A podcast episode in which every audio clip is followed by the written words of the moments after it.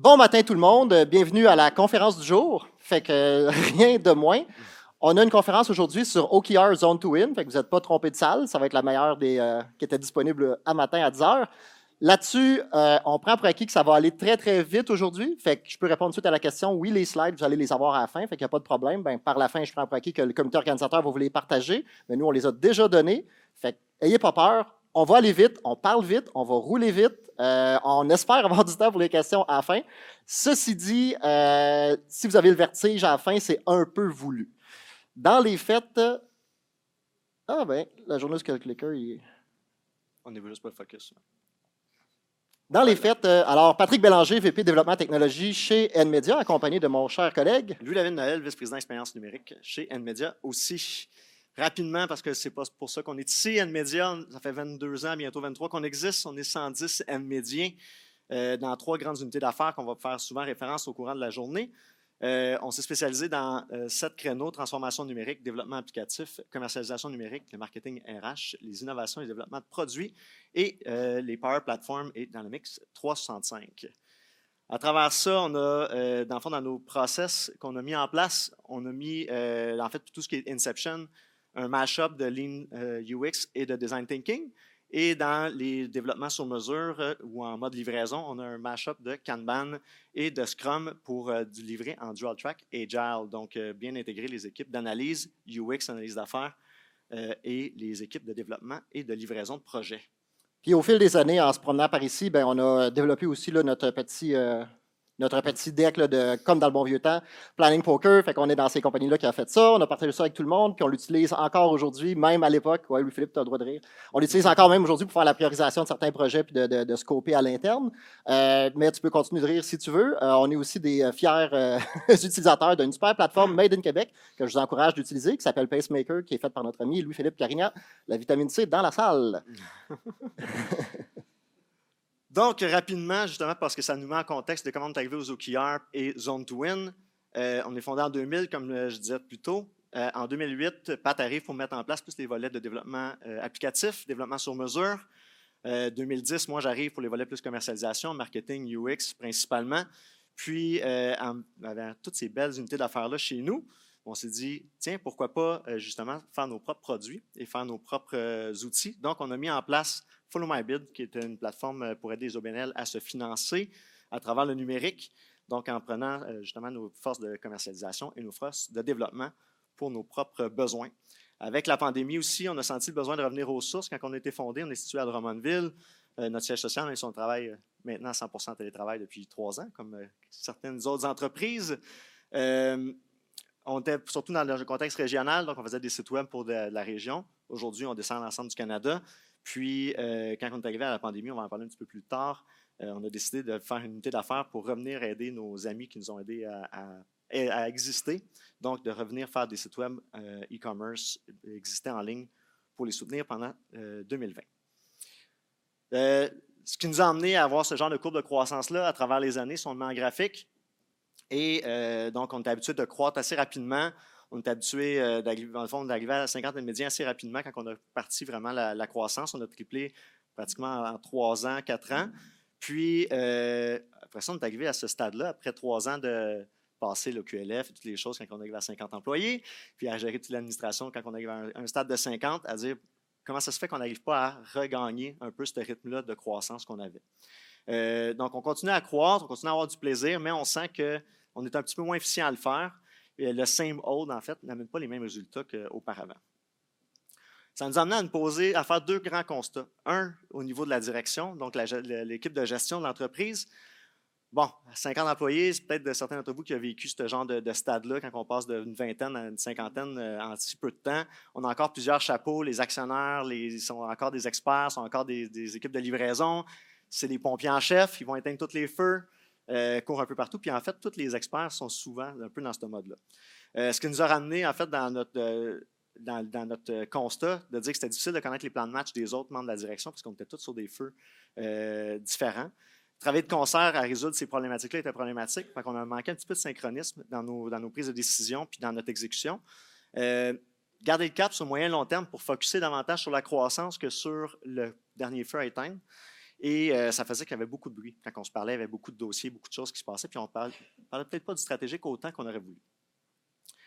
De même côté, d'un point de vue UX, vu que c'est ma déformation professionnelle, on sentait le besoin aussi d'aller chercher le pouls des N-médiens eux-mêmes.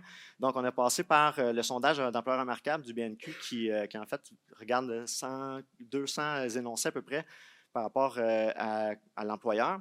Puis il y a cinq constats qui nous, a, a été ramenés, qui venaient vraiment en lien avec ce notre constat ou ce qu'on sentait au niveau de la direction.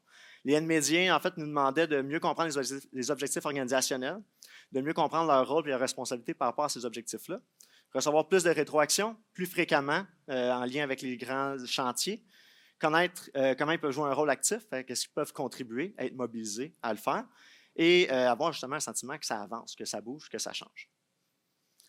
en mettant ça en place, en regardant ces éléments-là, on fait une petite recherche Google, se met à passer un peu de temps à regarder ça. On arrive, les, trois grandes thématiques que, je cherchais à ce moment-là, le focus, le synchronisme, l'alignement en fait, communiquer euh, mieux nos objectifs de façon plus efficiente et gérer par objectif. Euh, ce qui nous a amené à faire la découverte de Why the Secret to Success is Setting the Right Goals euh, de John Doerr. Et on en parlera un petit peu plus tard de ce fameux John Doerr-là.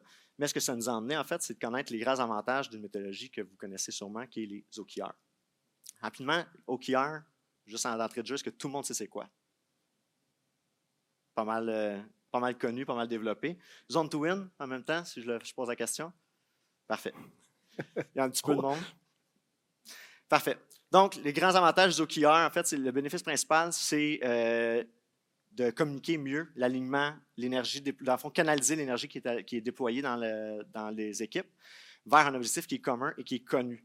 Euh, ce qu'on aimait dans les OKR aussi, vu qu'on est une boîte qui était agile depuis plusieurs années, c'est qu'on retrouvait certains concepts qui étaient similaires.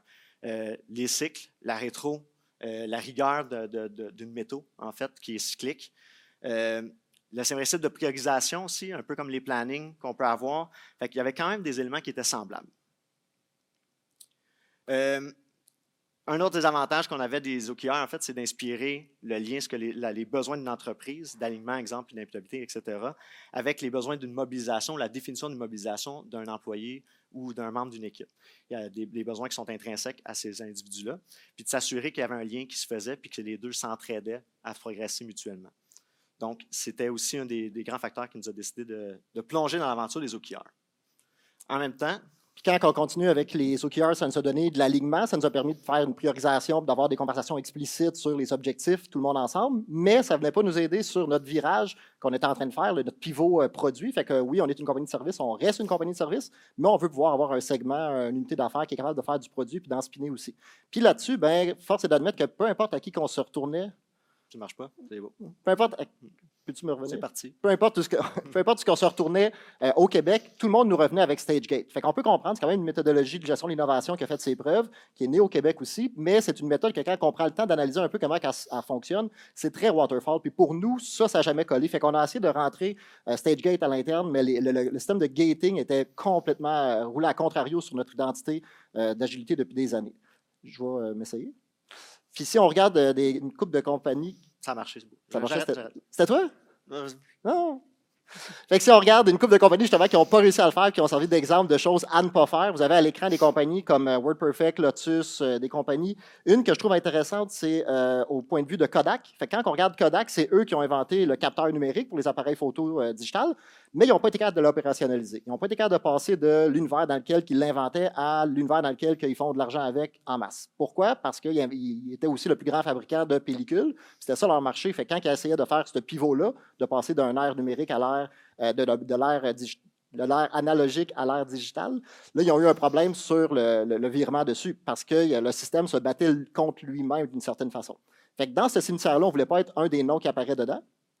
On a remarqué aussi que pour la gestion de l'innovation, il y a oui des forces externes de marché, comme les euh, hype cycles de Gartner ici. Vous voyez qu'on a beaucoup, beaucoup d'innovation qui peut apparaître, mais après ça, arriver sur le plateau de productivité où ce que tous les gens sont capables de l'utiliser, c'est quand même chose qui est assez rare. Statistiquement, les stats jouent contre nous autres de réussir à opérationnaliser ce pivot-là qui nous intéressait. C'est là qu'en fouillant, on a eu la chance, euh, dans le bon vieux temps, euh, en présentiel, comme on recommence aujourd'hui, d'avoir une rencontre où la personne, on allait rencontrer deux personnes, puis il y en a un qui est arrivé avec trois quarts d'heure de retard. Fait que, contre mauvaise fortune, bon cœur, on a pris le temps de réfléchir avec la personne. Puis j'ai expliqué que, bon, ben écoute, nous autres, on regarde StageGate, ça pas naturel, on ne réussit pas à le faire fonctionner. Là, il me dit, attends un petit peu, nous, on a commencé à réfléchir avec Zone to Win à l'interne, puis c'est flabbergastant comment ça nous a changé notre perception de comment gérer l'innovation et des conversations. Fait qu'on sort le whiteboard, commence à dessiner une coupe d'affaires, puis là, le déclic se fait dans ma tête, et depuis ce temps, j'essaie de propager la bonne nouvelle euh, avec tout le monde pour parler comment que pour nous, ça, nous a aidé. Ce qu'on a retrouvé avec la méthode Zone to Win, c'est euh, comment faire un, framework de gestion de l'innovation qui est beaucoup plus agile, beaucoup plus en continu, beaucoup plus dans le moment euh, itératif. Ça donne beaucoup d'autonomie, mais ça demande aussi beaucoup de rigueur, par exemple, pour pouvoir l'exécuter. C'est une approche qui est très pragmatique. Puis pour moi, avec mon, un de mes différents chapeaux, qui est la gestion de l'innovation, c'est quelque chose qui me parlait énormément là-dessus. Fait que on s'enligne pour être capable de pouvoir, euh, juste être sûr que, on s'enligne pour être capable de pouvoir euh, bien fonctionner. On a toute la théorie au niveau des OKR, on a toute la théorie au niveau de Zone to Win, on rencontre toute la, le comité de direction, on les forme là-dessus, autant qu'on est capable de parler vite et d'essayer de les encourager à embarquer. Ah, c'est pour ça que je voulais être. Puis on se rend compte que ça ne marche pas partout. Fait que on est capable de coacher, on est capable de le faire, mais y a pas de, on ne trouve pas à l'époque, il y a 3-4 ans, de coach externe pour venir nous aider au niveau des OKR. Fait que des bonnes pratiques comme ce qu'on va vous montrer tantôt, ben, on les a appris euh, à la rude. Même chose avec Zone to Win, c'est euh, aussi très, très prescriptif, puis on n'est pas nécessairement ce genre de boîte-là à être euh, tout le temps capable de se rentrer dans notre tête, de faire les affaires très pragmatiques. Ça nous a causé euh, quelques problèmes. Notre, euh, notre principal problème, par exemple, qu'on a rencontré, c'est euh, au niveau de nos forces internes. on était nos pires amis. De voir la bonne vieille gestion du changement. Est-ce qu'on était prêt à partir de l'univers dans lequel on était dans du domaine connu? On était, on était de partir de l'univers connu où ce était, où qu'on était capable d'être quand même une très bonne compagnie une cinquantaine qui fonctionnait très bien, qui, avait toutes ses marques, mais de pouvoir passer à une nouvelle étape. Puis pour pouvoir faire ça, ben c'est la bonne vieille courbe en J de l'apprentissage. Il fallait accepter qu'on allait pendant un certain moment être déstabilisé, autant dans notre intellectuel que dans nos référents émotifs, puis que quand on allait avoir des questions, des, des, conversations, on allait vraiment avoir de la misère à se retrouver là-dedans. Il fallait accepter ça, puis pour nous, ben, ça a été une question de on se fait-tu confiance à le faire, puis est-ce qu'on anticipe qu'on va avoir un retour sur investissement positif de tous ces efforts-là qu'on allait mettre? Comme disait Louis David, le statu quo était que le same old ne faisait pas la même chose maintenant, fait qu'il fallait quand même une solution pour euh, passer au travers. On va faire le petit bout endormant de théorie, mais comme la plupart de vous euh, euh, hoché de la tête quand vous connaissez les OKR, je vais accélérer un petit peu ce volet-là pour laisser de la place à Zone to Win, qui peut-être est un peu plus méconnu. Donc, euh, suivant ces différents, ces constats-là, on se retrousse les manches et là, on dit OK, gang, il va falloir que tout le monde comprenne un peu c'est quoi les OKR, puis de former un peu l'ensemble de l'équipe sur ces éléments-là. Donc, premièrement, OKR, Objective and Key Results, c'est un acronyme. Euh, ça a été fait dans les années 70 euh, par Andy Grove, et qui est une méthodologie de gestion euh, par objectif. Andy Grove, qui était le CEO d'Intel, on va y faire référence un petit peu plus tard sur une petite crise qu'ils ont vécue à une certaine époque. C'est évangélisé par John Doerr, donc c'est pour ça que c'est lui en ce moment qui est comme la grande vedette de tout ça. Il est parti comme venture capitaliste ensuite de ça dans les années 90 et il a imposé cette méthodologie-là en échange de son argent pour Google pour s'assurer qu'en en fait, il était pour avoir un meilleur retour sur investissement là-dessus. Donc, son livre Measure Matters, qui était vraiment le, livre qui met ça de l'avant. Euh, qu'est-ce que c'est? En fait, les, objectifs in Key Resolve, donc les deux parts. Un objectif, c'est l'objectif, euh, dans le fond, l'objectif de la méthode, plutôt avant de tomber dans les, dans les acronymes ou dans les théories. Euh, c'est l'objectif principal, c'est de connecter l'organisation, donc l'entreprise, à ses équipes et à ses employés, qui est la force qui est motrice d'une entreprise. les bases, rapidement, les composantes, il y en a deux. Donc, c'est euh, relativement simple et c'est un peu ça, je pense, qui est insidieux dans cette méthodologie-là. Ça paraît extrêmement simple. Quand on lit les livres, euh, c'est tout le temps des livres un peu euh, romancés à l'américaine, donc ça rend ça très intéressant à, lire, mais après ça, la mettre en application, c'est un autre paire de manches. Donc, les objectifs, c'est le but à long terme, ce qu'on veut atteindre. Il doit être inspirant, bien sûr. et les key results, en fait, c'est la façon de mesurer le succès. Comment est-ce qu'on va mesurer de façon arbitraire, de façon oui, arbitraire le comment on atteint cet objectif-là. Euh, normalement, on va essayer de se limiter à trois objectifs maximum par trimestre ou par année. Euh, idéalement, personnellement, je, réduis. Less is more là-dessus, on va en parler un peu plus tard.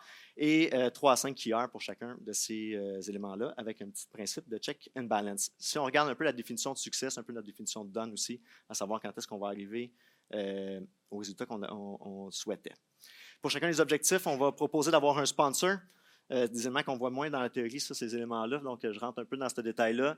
D'avoir s'assurer qu'on a un sponsor de l'objectif, mais aussi de chacun des keyers qui va rendre les gens accountable et avec lesquels on va pouvoir aller chercher la reddition. Et chacun de ces membres-là vont aller faire leurs propres OKR, donc vont en découler une cascade qu'eux vont aller euh, proposer euh, comment est-ce qu'ils vont venir contribuer à ce QR-là. Ceux qui, normalement, les théories, on ne les applique pas non plus extrêmement by the book, d'avoir une cascade qui est parfaite. Si vous voulez qu'on rentre plus là-dedans, vous poserez les questions un peu plus tard. Mais juste, si je me colle à la théorie, c'est vraiment de s'assurer qu'un QR d'un groupe euh, qui te précède devient ton objectif et ainsi de suite. Et tu découles jusqu'à temps que tu arrives au dernier euh, N-médien, au dernier employé de, ton entreprise. Après ça, on va vouloir avoir des réditions au moins hebdomadaires là-dessus, s'assurer qu'on est confiant qu'on va les atteindre et euh, mesurer l'impact de ce qu'on fait. Donc, l'idée, euh, c'est que euh, chacun de ces objectifs-là devront être, vont découler des initiatives et ces initiatives-là vont faire avancer chacun des, des ou de tes définitions de succès. ce qu'on va viser, si tout le monde met un maximum d'efforts, c'est d'atteindre 70% parce que c'est une méthodologie qui devrait t'emmener à te dépasser puis d'aller plus loin. Euh, si on atteint trop souvent 100% il y a peut-être des questions à se poser. Est-ce qu'on est assez ambitieux? Est-ce qu'on se permet d'aller plus loin? Euh, ou est-ce qu'on sandbag, en fait, dans le, terme un peu plus théorique? Donc, euh, qu'on est en train de se la donner un petit peu trop facile et qu'on n'amène pas l'entreprise où elle devrait être ou l'individu où il devrait être.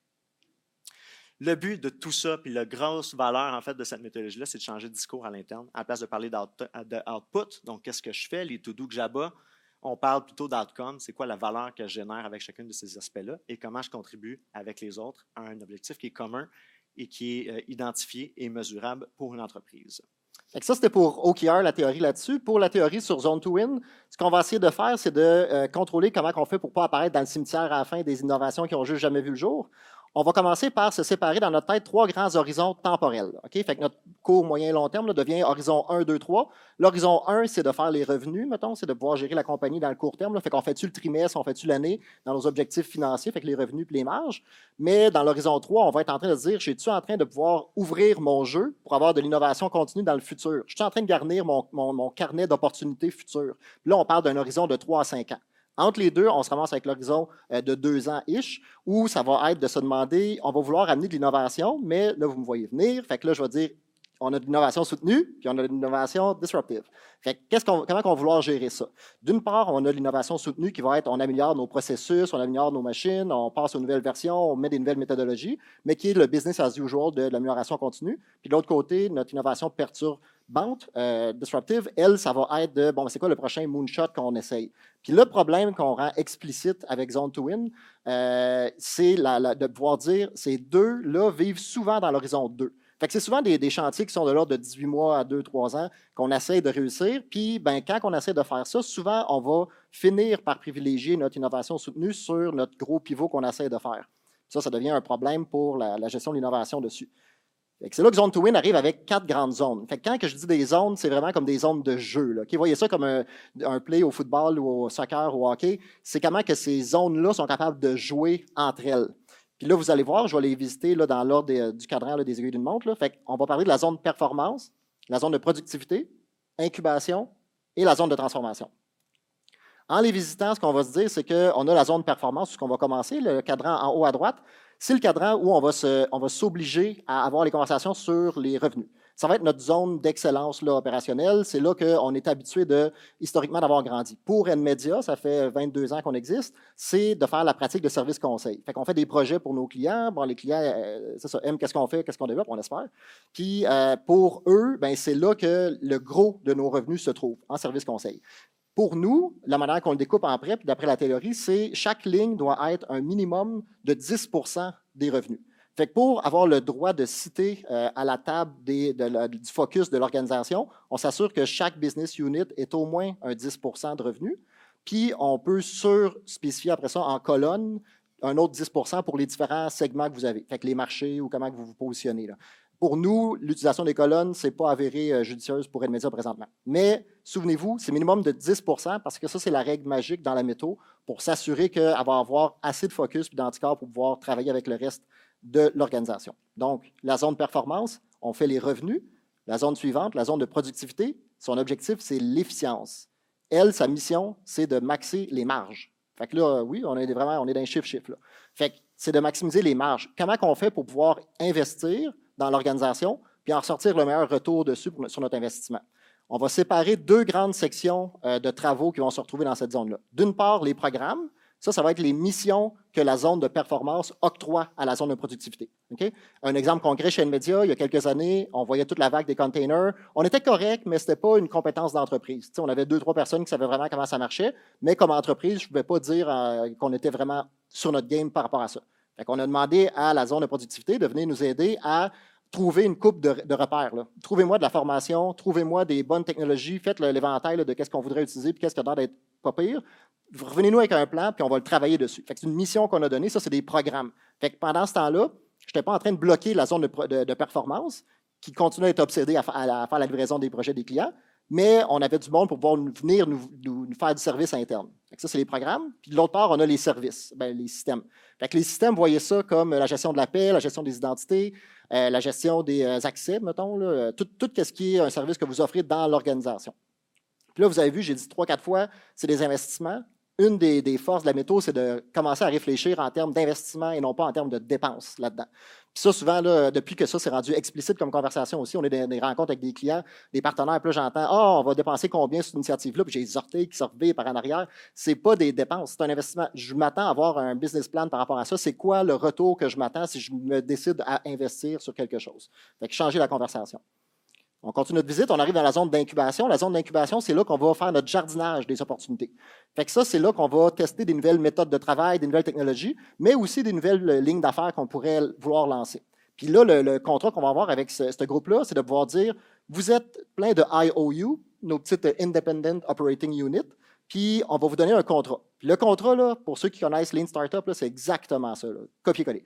Je vais te, comme un avion qui essaie de décoller, je vais te dire c'est quoi que tu as comme temps pour pouvoir le faire. Fait que la piste de décollage, tu as tes milestones. Je vais te donner du budget, fait que c'est l'essence que tu as dans tes bidons. Puis je vais te dire que ton objectif, c'est de réussir à décoller là-dedans, puis on va se mesurer si tu as réussi à faire ton, décollage.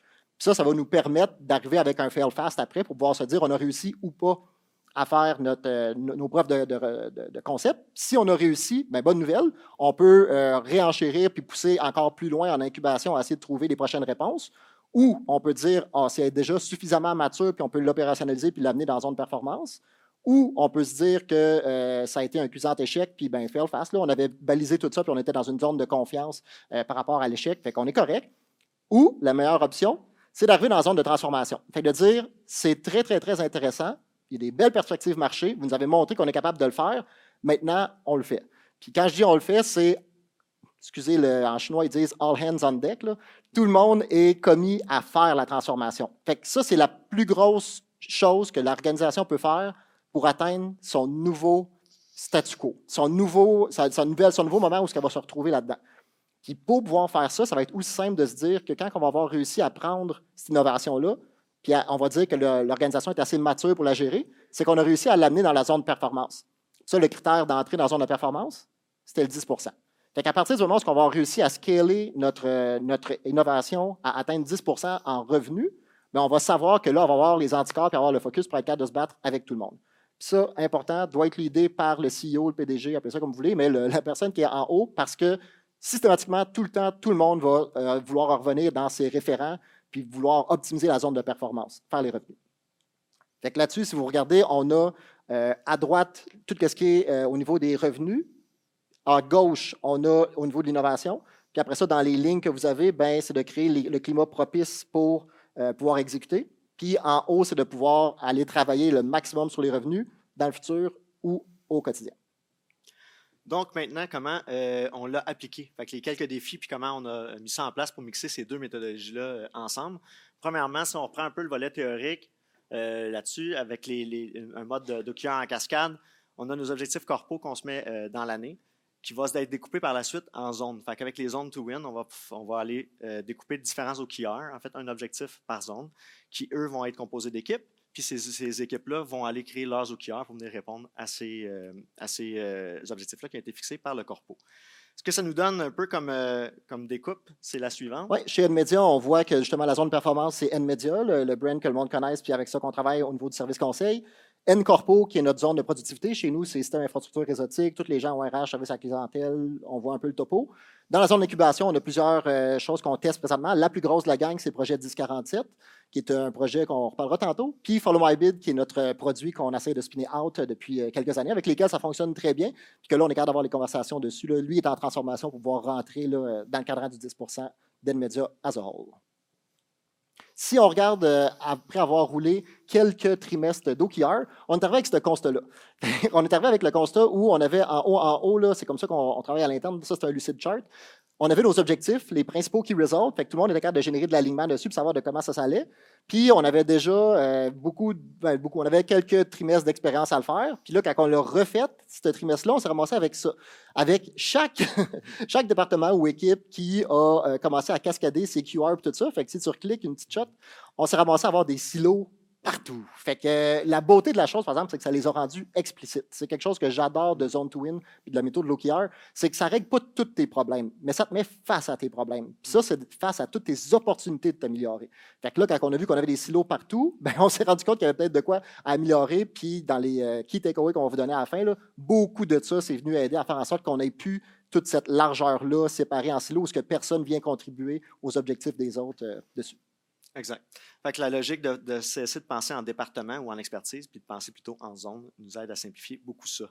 L'autre gaffe aussi qu'on a faite, c'est comme on est une boîte techno, on aime ça, les bébelles. Fait là, on essaye tous les outils imaginables. On va chercher ma certification de QR Coach, ça vient avec une autre bébelle. Fait qu'on l'installe, ça fonctionne plus ou moins. Donc, pour se rendre compte que finalement, OK, après avoir essayé low-end, si on veut, avec les, Excel et les charts qui sont vraiment manuels, ne sont pas faites pour gérer les OKR versus les plateformes qui sont vraiment faites spécifiquement pour ça. Je ne dis pas qu'elles ne sont pas bonnes à faire, je dis juste de ne pas se perdre avec les outils. Euh, puis chacun outil arrive avec leurs forces et faiblesses.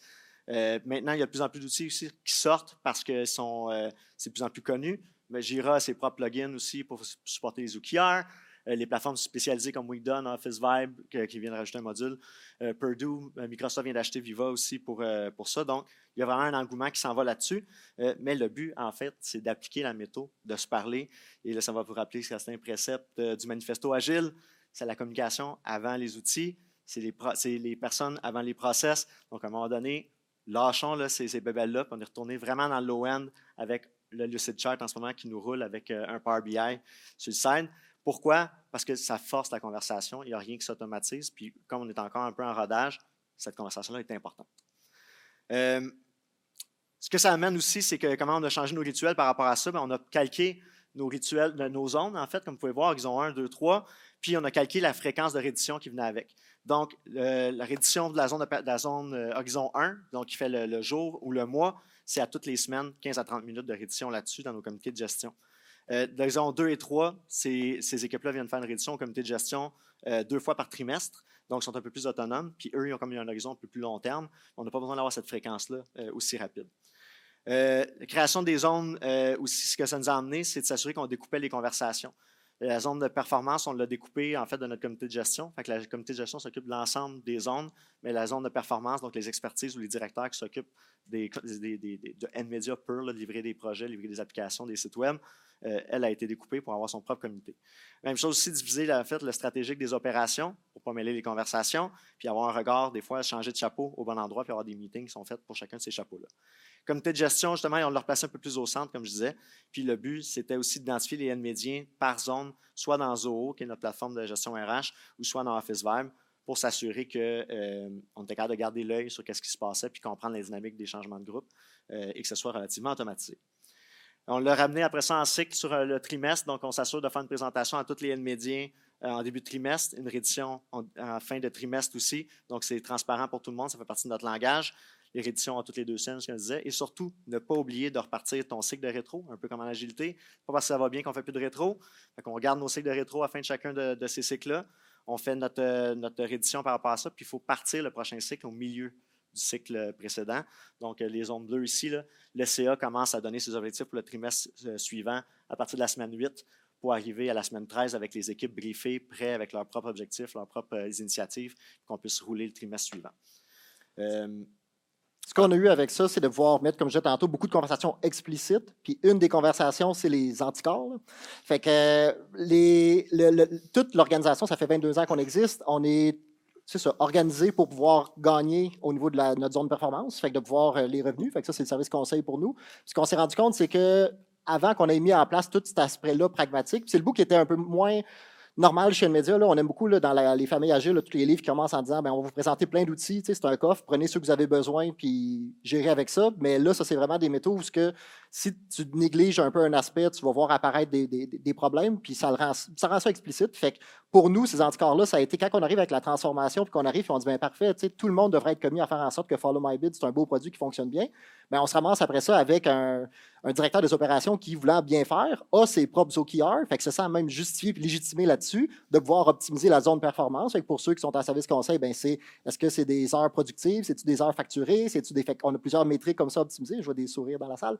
Le- fait qu'on est tailored, on est organisé là-dessus, puis ben les directeurs vont s'assurer de pouvoir bien faire fonctionner ça. Puis ça va être les anticorps dans le système qui vont empêcher la transformation parce que si on a des gens qui sont en train de faire la transformation, d'être commis un dev qui est, qui est commis à faire ça, mais qui est impliqué sur un projet, ben, dès que le téléphone va sonner sur le projet, c'est sûr qu'on va l'envoyer dessus au détriment de la transformation. Fait que ça rend ces conversations-là explicites. Puis c'est là que je disais CEO-driven. Il faut que d'en haut, on soit tous euh, commis à réussir cette transformation-là. Sinon, le pivot ne s'opérera jamais. Puis ça, c'est dans la tête des directeurs, oui, puis des gestionnaires, puis des chefs d'équipe. Mais c'est aussi dans la tête de tous les médiens ou de vos employés. Les gens vont voir les objectifs, vont vouloir être alignés dessus. Puis là, c'est là que ça peut être un peu délétère parce que si tout le monde veut aller courir dans cette direction-là, on ne réussira pas à scorer des buts. Il y a du monde qu'il faut qu'ils restent euh, dans leur position puis d'être capable de jouer euh, la transformation eux-mêmes sans être en train de se justifier, de dire Ah, mais l'objectif c'était ça, fait que moi aussi je veux réussir à, l'atteindre. Zone Twin vient créer des barrières explicites pour dire non, non, c'est normal que tu concentres sur, euh, un autre aspect. Fait un peu rentrer ça dans un exemple qui était concret. Quand on a parti l'unité 1047 après la première année, euh, bon, en milieu de pandémie, comme on, se souvient, euh, tout le monde avait beaucoup d'enthousiasme, ça fonctionnait bien, l'équipe roulait bien, la vibe était bonne dans l'équipe. C'était une petite équipe qui, se rodait, qui rodait ses, logiciels, rodait ses, approches, ses technos. Euh, euh, on se rend compte, par exemple, qu'on on, on veut placer les OKR pour l'année suivante, puis ils ressemblaient à peu près à ça, comme vous pouvez voir. Ce qu'on se rend compte, c'est que ça crée de la friction. Déjà, là, en début de, début de cycle, comme, Ah, il me semble que ça ne roule pas aussi carré que c'était. La vibe, elle change un peu dans l'équipe. Euh, ça ne semble pas trop atteignable. Puis là, ben, on, se rend compte qu'on commence à impacter négativement certaines des métriques qui étaient là. Euh, puis on s'est commencé à se poser des questions pourquoi? Euh, on est revenu à la théorie justement de, zone to win, puis on se rend compte, ouais, OK, c'est une unité qui fait partie de la zone d'incubation. Donc, normalement, sa mission, est-ce que c'est la bonne mission qu'on est en train de leur donner avec les objectifs qui sont là? Mm, Exactement, parce que si on revient à la théorie pour la zone d'incubation comme le projet 1047, il devrait être en train de présentement focuser à comprendre comment ce marché-là évolue, focuser à comprendre comment on fait pour rendre les clients les plus heureux possible dans cette zone-là. Puis tout, ça ne devrait pas être les objectifs comme dans la zone de performance de faire des revenus ou de générer une marge. Ils devraient être en train de faire leurs apprentissages et tout ça. Puis quand je parlais de fail fast tantôt, ben, c'est de leur donner ce cadre-là le plus explicite possible.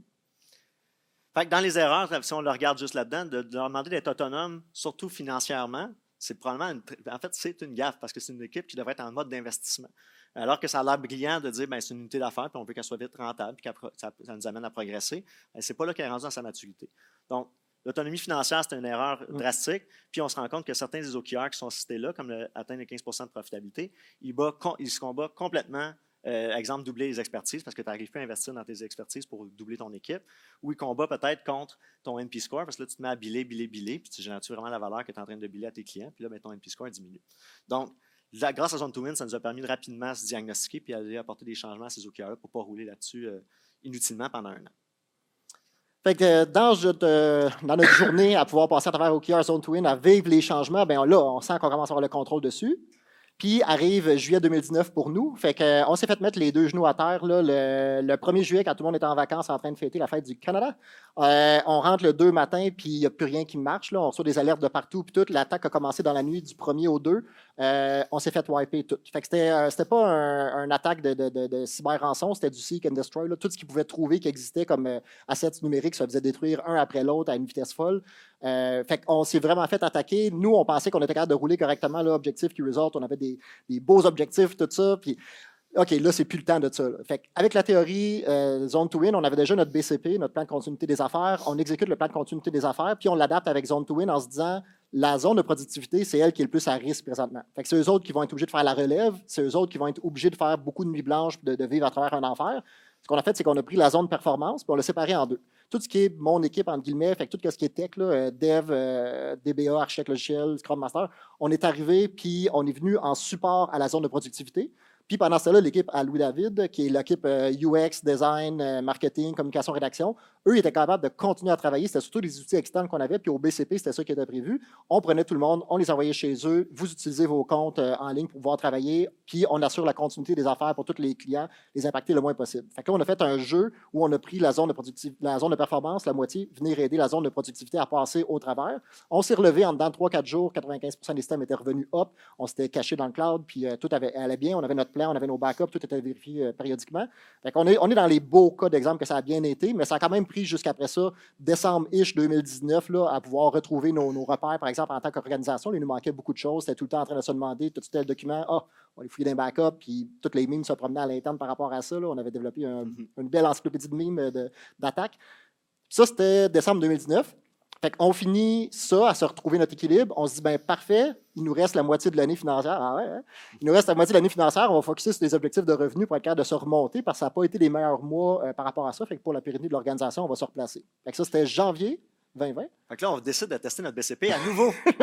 Donc, à quelle vitesse on est capable de passer d'une entreprise qui est 100 présentielle à 100 télétravail? Donc, euh, en fait, ce qu'on est allé là-dessus, justement, on était en train de rouler notre dernier trimestre. Il fallait, fallait que ça fonctionne pour, euh, pour ce trimestre-là. Puis, euh, on, commence à placer ces choses-là. Puis, c'est là où on joue ceux qui ont lu les livres de John Doerr, par exemple. Euh, Intel, la game dans OKR, en fait, quand Intel se fait compétitionner soudainement par Motorola au niveau des microprocesseurs, qui décide d'arrêter complètement toute la shop, puis virer tout le monde à dire faut pas que les autres rentrent dans notre marché, puis de défocuser 100% des efforts et de la production et de la communication pour aller combattre cet ennemi commun-là. Mais nous autres, on a décidé de faire la même chose avec, euh, avec là-dessus, avec euh, les équipes. Donc, je vais faire, euh, passer une vidéo rapidement pour montrer comment est-ce qu'on communique les OKR avec nos équipes, comment ça fait partie de notre discours. Deux, trois petits avertissements. Un, la deuxième semaine de la pandémie, donc on, vient de, on vient de wiper nos, nos choses, on vient de savoir qu'on va rester en télétravail comme ça. Deuxièmement, Ma fille avait six semaines, fait que j'étais un peu fatigué, désolé. Puis la troisième, ma blonde n'a pas encore appris à couper mes cheveux, fait que ça va l'air de ce que ça a l'air. Donc, les OKR qu'on a décidé de flipper, c'est ceux-là. Le pat, on n'a pas de son. Non? Fait que. Fait que dans le fond, si on n'a pas de son, je vais, le, je vais le faire à l'oral. En fait, on a parlé avec tout le monde euh, dans l'équipe pour dire on a, deux grands objectifs, puis on va flipper l'ensemble de l'entreprise là-dessus. Un, la santé, protéger la santé physique, financière et mentale des médiens. Puis une des grandes forces de la méthodologie d'OKR, en fait, c'est d'enabler le monde à, ramer, en fait, à amener leurs propres initiatives pour ramer dans le bon sens. Donc, par exemple, si on dit qu'on va se mesurer notre succès sur protéger la santé physique, financière des médiens, on veut que 100 des médiens gardent leurs revenus, on veut que 100 euh, que 85 de nos métriques de stress, bien-être, bonheur restent à 85 qu'on avait mesuré dans Office Van, puis que notre taux euh, de 90 lié au plaisir et à la collaboration soit maintenu. Ce que ça fait, c'est que si on dit à tout le monde, c'est ça qu'on vise. Si vous arrivez avec une idée, une super bonne idée, quelque chose que vous, voulez, vous allez mettre en place, puis que ça touche à un de ces critères-là, on embarque, c'est sûr. Puis ça, amène, ça dédouane rapidement les initiatives à venir contribuer sur des métriques qui sont spécifiques. Donc ça, ça faisait partie de notre discours déjà euh, à, à, ce moment-là. Puis euh, l'autre volet, c'était protéger la santé physique et financière de Nmedia parce que c'est ça notre leverage, en fait, pour s'assurer que tout le monde peut garder leurs revenus. Ça va quand même prendre des revenus pour la business. Donc, s'assurer qu'on gardait notre temps de non productif, fait qu'on diminuait un petit peu les investissements à choses qui étaient moins productives, en geek out, par exemple, ce genre de choses-là. Euh, s'assurer que tout le monde était capable de travailler aussi était super important. Puis faire nos devoirs au niveau fiscal, que j'ai enlevé les éléments. Euh, là-dessus. Donc, ça, c'était des aspects qu'on voulait faire parce qu'on voulait s'assurer qu'on protégeait. Fait que ça, c'est vraiment une façon de jouer de défensif en communiquant rapidement nos objectifs et que tout le monde puisse contribuer parce qu'ils savent comment on va mesurer le succès euh, de ce qu'on veut atteindre. Jouer défensif, euh, j'aime ce que tu as fait là. le, fait quelques apprentissages qu'on peut vous partager, qu'on a vu justement dans notre tour d'expérience. Fait dans les OKR que vous voyez, ça, c'est comme ça qu'on communique avec les médiens. On communique selon le calendrier que vous avez vu tantôt, fait qu'on communique quand même pas mal, je pense, là-dessus. Ici, vous voyez les OKR alignés avec Zone Twin. fait que le premier atteint 70% des heures travaillées facturées par les experts de la zone de performance. C'est clair, c'est inspirant, on est capable de se retrouver là-dessus. Il y a des métriques aussi, 70 puis on a même un baseline. On dit pour le même trimestre l'année précédente, on scorait à 52,6 au niveau de nos taux de facturation. Ce n'était pas un très bon trimestre dessus. On était impacté, on n'était pas encore sur notre euh, revenu avec notre homéostasie en contrôle. Puis vous voyez qu'on parle directement de la zone de performance. Fait que ça, ça veut dire que s'il y a quelqu'un dans la zone de productivité qui est capable de voir une façon de pouvoir nous rendre plus performants sur cette métrique-là, il peut venir nous aider dessus. Puis vous voyez, on communique même avec la petite image là, à droite, là, en haut, que le petit sigle, zone de performance en haut à droite. Une autre chose que euh, ça nous a permis, c'est toutes les nombreuses conversations explicites que je vous disais tantôt. Fait comme là, ici, laquelle des initiatives est présentement en transformation? Laquelle devrait passer en avant de l'autre quand on arrive, puis que dans toutes les conversations, on se demande, voudrais-tu qu'on passe un meeting à parler de 1047 ou de Follow My Bid? Fait que là, on s'est rendu compte qu'il y avait beaucoup de monde qui était attiré par la dernière bébelle qui, qui, qui la dernière initiative qu'on vient de faire. Fait qu'on est tous des overachievers, on est tout du monde excité par l'innovation. Fait que tout le monde se concentrait sur la dernière bébelle au détriment de ce qui devait être la transformation qu'on s'était tout entendu dessus. Fait que ça a rendu des conversations explicites euh, comme ça. Si on regarde Zone to Win, je vous disais que c'est vraiment une méthodologie qui est basée sur le jeu, euh, mais c'est vraiment le cas. Là, fait ça, permet de, comme dans un play euh, sur le jeu, de s'assurer que pendant que tu as du monde qui sont à l'attaque en train d'essayer d'aller faire des buts, tu as aussi tes défenseurs qui restent en arrière pour être prêts de prendre et de ramener le jeu après ça en zone offensive le plus vite possible. C'est là que si on regarde Zone to Win, à même la métaux, elle vous dit quoi faire quand vous, dépendamment dans quel moment dans le jeu vous êtes. Si vous êtes en, jeu neutre, ça va être comme ça que vous allez prioriser le travail à travers de vos zones. Puis si on avance en jeu offensif, vous allez favoriser toutes les, les, les, les corps vont venir à aider le plus possible la zone de transformation, à générer un max d'innovation dedans. pour un play offensif, imaginez pour ceux qui étaient nés à l'époque, quand euh, Salesforce est arrivé dans le marché et qu'ils ont décidé qu'ils voulaient dominer au niveau du euh, CRM en mode SaaS. Tout le monde installait leur CRM à maison, puis tout ça. Puis eux autres sont arrivés avec une plateforme SaaS super bonne, conviviale. Euh, ils voulaient rentrer rapidement. Fait eux, ils étaient en zone offensive. Ils jouaient un jeu offensif, alors qu'à contrario, Microsoft, eux, jouaient sur un jeu défensif. Ils étaient en train, il y avait déjà Dynamics qui avait acheté à fort prix. Ils étaient en train d'intégrer plein d'outils à gauche, à droite.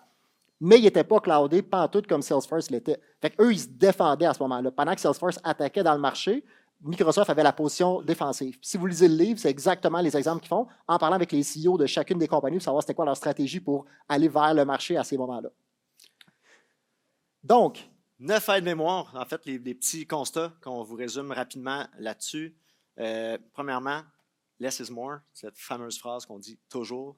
Dans les OKR, surtout quand vous êtes, les premiers, vous êtes en train de les roder pour les premières fois, mettre en application ces choses-là, un objectif, maximum pour commencer à le roder. Puis ça devrait faire partie de la conversation euh, de tout le monde. Tout le monde devrait focuser vraiment sur ce volet, puis ça devrait driver votre quotidien. un objectif majeur, apprendre à jouer avec la méthodologie, apprendre à les, faire comme il faut, euh, puis créer nos rituels en fait euh, ensemble. Puis essayer d'agir sur trop de key en, même temps. donc, des key results, ça dilue vos efforts. Donc, s'il y a trop, de gens qui travaillent trop en, en largeur, vous n'arrivez pas à générer le focus puis l'efficacité que vous devriez avoir. Euh, investir pour identifier les bons objectifs. Euh, encore une fois, si on n'est pas en sélectionner un ou deux, parce qu'on va tricher, euh, ça va être de s'assurer qu'on sélectionne le bon. Il faut qu'il soit inspirant, oui, mais il ne faut pas qu'il soit trop poétique. dans le sens, il faut qu'il drive, il faut qu'on comprenne ce que ça nous amène, il faut qu'il vous inspire par le moteur que ça génère chez vous. Le risque, euh, en fait, sinon, c'est de se parler, c'est, que ça risque soit de ne pas parler à personne, ou soit qu'on ne sait pas comment justement on va s'aligner là-dessus, euh, ou les gens ne comprendront pas comment ils peuvent contribuer. Des fois, les différentes zones, ne savent pas comment vont contribuer à un certain, objectif. Donc, en l'explicitant et en s'assurant qu'il est relativement simple, euh, ça permet aux gens, en fait, de s'aligner beaucoup plus facilement. dans un scénario aussi, ça se peut qu'il y ait des objectifs qui n'aillent pas la zone de, en fait, c'est s'assurer que les gens qui vont aller sélectionner les OKR ont un réel impact, ont la réelle capacité d'agir dessus. Par exemple, si tu te rends compte que ta zone de productivité vient essayer d'impacter la facturation, c'est pas normal. Eux sont pas en train de, ils font pas du bilable. C'est la zone de performance qui fait du bilable. Donc, s'assurer que si les gens commencent à venir contribuer, est-ce qu'ils sont dans les bonnes équipes pour venir contribuer correctement? Euh, aussi, le calcul en vaut le travail. Donc, euh, stratégie en deux temps. Des fois, on se rend compte qu'on voudrait agir sur des métriques parce qu'on voyait que c'était des métriques qui étaient, qui étaient explicites. Des fois, ça se peut qu'on ne les aille pas, les baselines. On n'aille pas le BI qui permet de faire ça. On ne l'a pas, le data. Dans la méthode, c'est très peu explicité, mais ça existe. Euh, en tout cas, du moins dans certaines certifications, quand on va les faire, c'est qu'il existe des OKR de mise en place. Où, à la place de parler de valeurs que tu vas générer avec tes KR, ton objectif va être la vision ou ce que tu veux avoir comme data la prochaine fois. Puis tes KR vont être ta définition de donne. Si j'ai tous ces KR-là qui sont rencontrés, est-ce que ça veut dire qu'au prochain trimestre, je suis capable d'agir sur mon objectif? Donc, la définition de donne de, ça va nous permettre d'agir, en fait, puis de déployer nos efforts euh, vers la vision qui était voulue pour le trimestre suivant. Donc, ne pas euh, sous-estimer cette force-là de, mise en place. Et finalement, l'équilibre euh, entre les métriques, c'est la même chose aussi, s'assurer qu'on a un check and balance. Donc, l'idée, c'est qu'il y a des métriques. Si on, fait juste driver par KPI, puis que c'est tout le temps, exemple, revenu, revenu, revenu, revenu, bien, on revient à une méthodologie qui drive par KPI, puis ça vient avec des anti-patterns. Donc, s'assurer, par exemple, que si on a un objectif qui est fixé sur les, revenus, par exemple, bien, est-ce que je suis en train de détruire ma culture par rapport Est-ce que je suis en train de squeezer tout le monde à faire du facturable? Puis là, mon stress augmente, ma collaboration diminue, puis mon plaisir diminue? Ou les clients sont fâchés parce qu'on se met à les biller, biller, biller, biller, puis nos clients, eux autres, ils reçoivent peut-être plus la valeur, puis là, notre NP score se met à diminuer. Donc, s'assurer que si on met, exemple, un objectif de revenu, qu'on va avoir des keywords qui vont venir, oui, définir c'est quoi les revenus que je vais atteindre, mais aussi qui va venir définir la protection. Qu'est-ce que je ne veux pas perdre à cause de ça? Donc, c'est vraiment le principe de balancier là-dessus. La pérennité et opérationnalisation, c'est qu'une fois qu'on a commencé à construire des routes, il faut aussi les entretenir. Fait qu'on s'est rendu compte qu'on était tous des overachievers chez Nvidia. Bien, toutes vous autres aussi, là, vous êtes dans la meilleure présentation aujourd'hui, vous vouliez maximiser votre heure de 10 heures.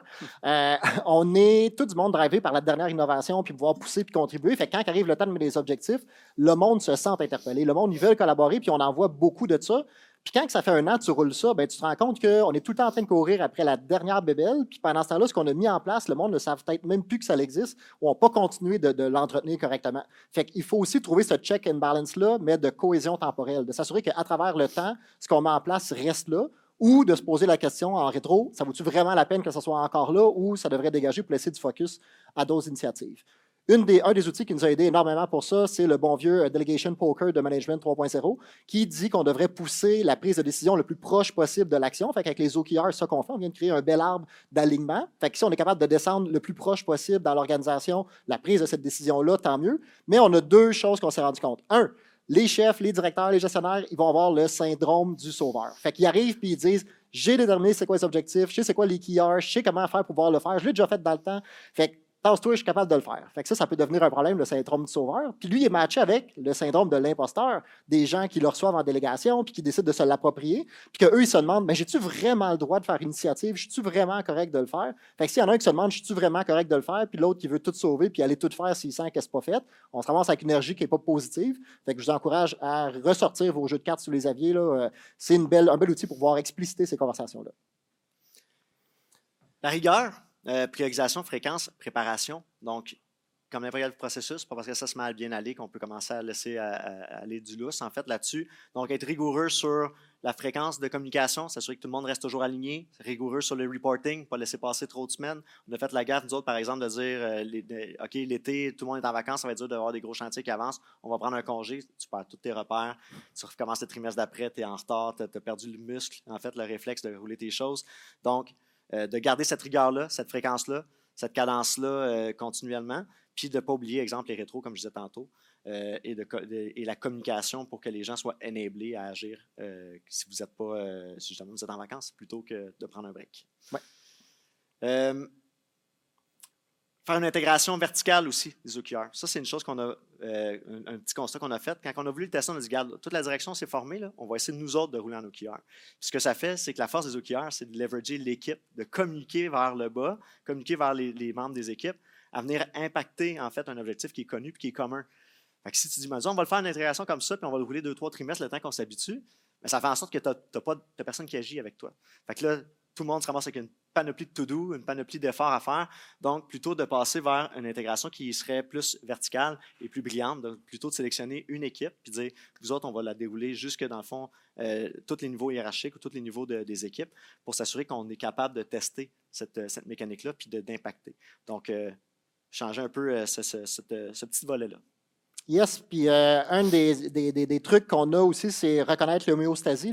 Homéostasie, c'est un mot euh, emprunté, mettons, en médecine qui dit, euh, normalement, comme le corps humain, c'est un système complexe. Si le corps humain a chaud, il va se mettre à grelotter pour retrouver son équilibre.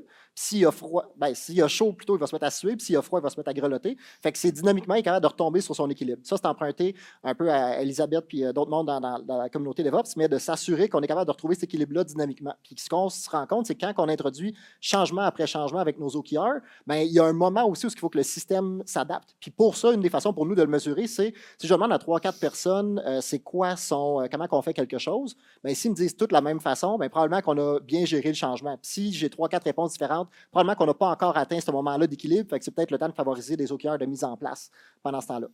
Un autre outil, c'est cette grille-là qui nous permet de savoir si on oublie de faire quelque chose quand on communique nos OKR, qu'est-ce qu'on va avoir comme résultat. C'est bien niaiseux, mais si on dit, par exemple, qu'on manque de vision quand arrive le temps de faire ou de communiquer nos OKR, on va générer de la confusion dessus. C'est un petit euh, cheat sheet pour vous autres. Ça nous aide beaucoup dans les brainstorms à se déterminer si on a, le check de tout pour pouvoir continuer. Euh, donc, et le dernier, euh, constat qu'on a fait, c'est never, never sacrifice good for perfection. Donc, à un moment donné, tu veux suivre la méthode, tu veux appliquer la méthode. Ouais, mais ton QR n'est pas écrit comme faux, puis là, peux-tu réécrire ton QR, puis là, c'est pas tout à fait comme ça qu'on fait ça. À un moment donné, est-ce que vous retenez, est-ce que vous ressortez, en fait, de la valeur de ce que vous faites? Est-ce que c'est suffisant? Est-ce qu'on est capable de se donner un break, là, à suivre un cadre super théorique, puis dire non, non, ça, ça a du bon sens, c'est comme ça que ça fonctionne. Donc, arrêtez de se flageller, arrêtez de flageller les autres, imposer une méthode, puis s'assurer juste qu'on en tire de la valeur. Puis si c'est suffisant, comme vous avez vu ceux des OKR de, de, de COVID qu'on a eu, il n'était pas parfait. By the book, j'aurais pas eu un 100 mais il reste que ça a fonctionné pour virer la business puis que ça, ça, ça fasse avancer. Donc, focusons sur la valeur ajoutée. Alors, à 14e vitesse, quelques conclusions chez Nmedia. Donc, on, se, on continue. Fait que, on peut être devant vous avec confiance à dire qu'on continue. On le fait en chaque rétro, en fin de trimestre, en fin d'année. On se pose des questions puis on décide de continuer. Autre chose euh, qu'on s'est rendu compte, c'est que les objectifs and key dans la colonne 1, là, dans la colonne avec euh, la transformation et l'incubation, c'est tellement plus facile pour nous, en tout cas, que dans la zone performance-productivité. Euh, plein de belles conversations autour d'une petite bière ensemble ce soir si vous êtes là. Gérer la croissance, fait que ça, c'est de où qu'on partait tantôt quand on vous a montré nos transformations ben ça, c'est ce qu'on a réussi à atteindre après l'implantation de OKR puis de Zone to Win ensemble, main dans la main. C'est du quantitatif. On a réussi à passer de 70 et de médian à 110, 115 présentement, puis ça fonctionne bien. Là, on a un chemin maintenant qu'on sent qu'on est capable de le faire. On a passé le bout de, plateau de 50 qui a été un, un problème pour nous là, au niveau du management. C'est pas juste du quantitatif, mais c'est aussi des faits. Là. Fait qu'avec le camp ici, par là-bas, à Québec, on est, euh, on est dans leur programme d'accélération. Fait qu'on on s'est qualifié au programme d'accélération, maintenant au programme traction, pour nous aider avec notre transformation de euh, Follow My Bit. Fait qu'il nous reste plein de choses à apprendre. On les remercie énormément d'être là euh, pour nous aider là-dedans.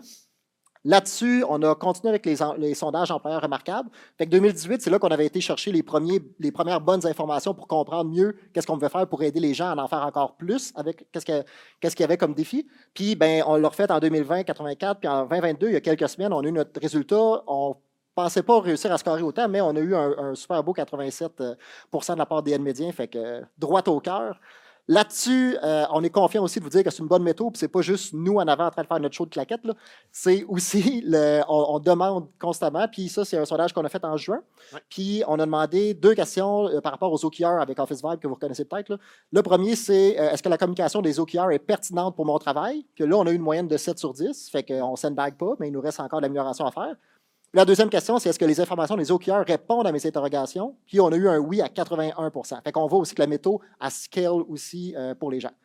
Donc, avec tout ça, on est confiant d'être en avant de vous autres aujourd'hui puis de vous dire, ça fonctionne très bien. Pour nous, c'est les deux revers d'une même médaille. Les deux se complètent énormément bien. On voit beaucoup de traction pour OKR présentement dans le marché. On n'entend pas beaucoup de conversations pour Zone to mais ça vient du même gars qui nous avait donné euh, Crossing the Chasm dans le temps. Comment on fait pour passer de l'innovation à euh, un marché? Fait on peut faire confiance quand même là-dessus. Puis pour nous, puis pour notre partenaire qui nous en avait parlé, c'est success.